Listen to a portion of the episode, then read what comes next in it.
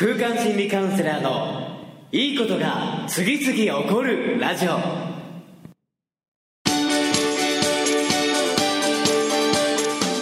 全世界の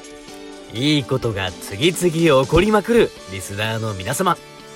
ご無沙汰しております。空間心理カウンセラーの伊藤裕二です、えー、今回ですねいいことが次々起こるラジオ。これをね昔、えー、去年ですかね放送していたんですけども YouTube にアップする作業がかなりね毎日放送していたので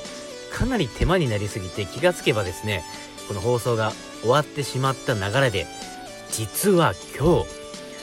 YouTube の登録者数が555名を超えていたタイミングでその過去のバックナンバーをご覧いただいた方からぜひ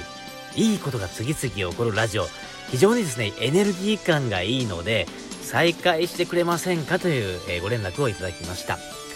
えということでですね、まあ、これも何かの縁かなと思うところもありましたので今回改めてこのラジオ、まあ、可能な限り再開していこうという形で再スタートの宣言のためのラジオをまずは第一歩として今収録しております。えという形でですねまああの続くかどうかは本当に分かりません。もうね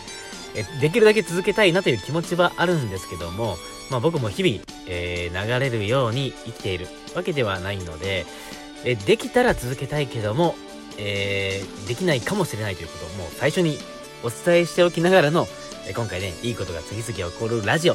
再開していきたいと思いますが、改めてやはり、この今のタイミングで、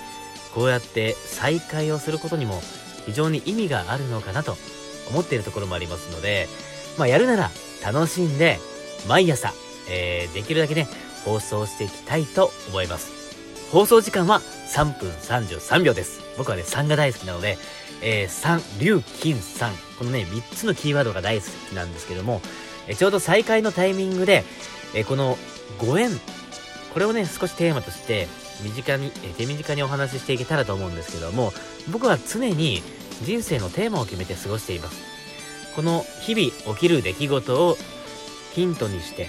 今回もね、本当に再開してくれませんかというえー、そういうお声をヒントにして、あ、じゃあ、やってみようかなと。続くかどうかはわかんないけども、じゃあ、一度また改めてやってみようという形で再開をしてみる。という風な形で、日常で起こっていることをヒントにして、今日の行動、次の行動、明日以降の未来につなげていくということを非常に大切にしています。それをすることによって気がつけば大発展していくような流れになっていることもありますので、何か大いなるメッセージが降りてきたり、直感的なね、何かこうね、インスピレーションが降りてくるということよりも、日常で起こっていることをヒントにして、次につなげていくということをすると、まさにいいことが次々起こるということが、えー、起こっていくんじゃないかなと思って、改めて明日からもお届けしていきますので、また楽しんでいただければと思います。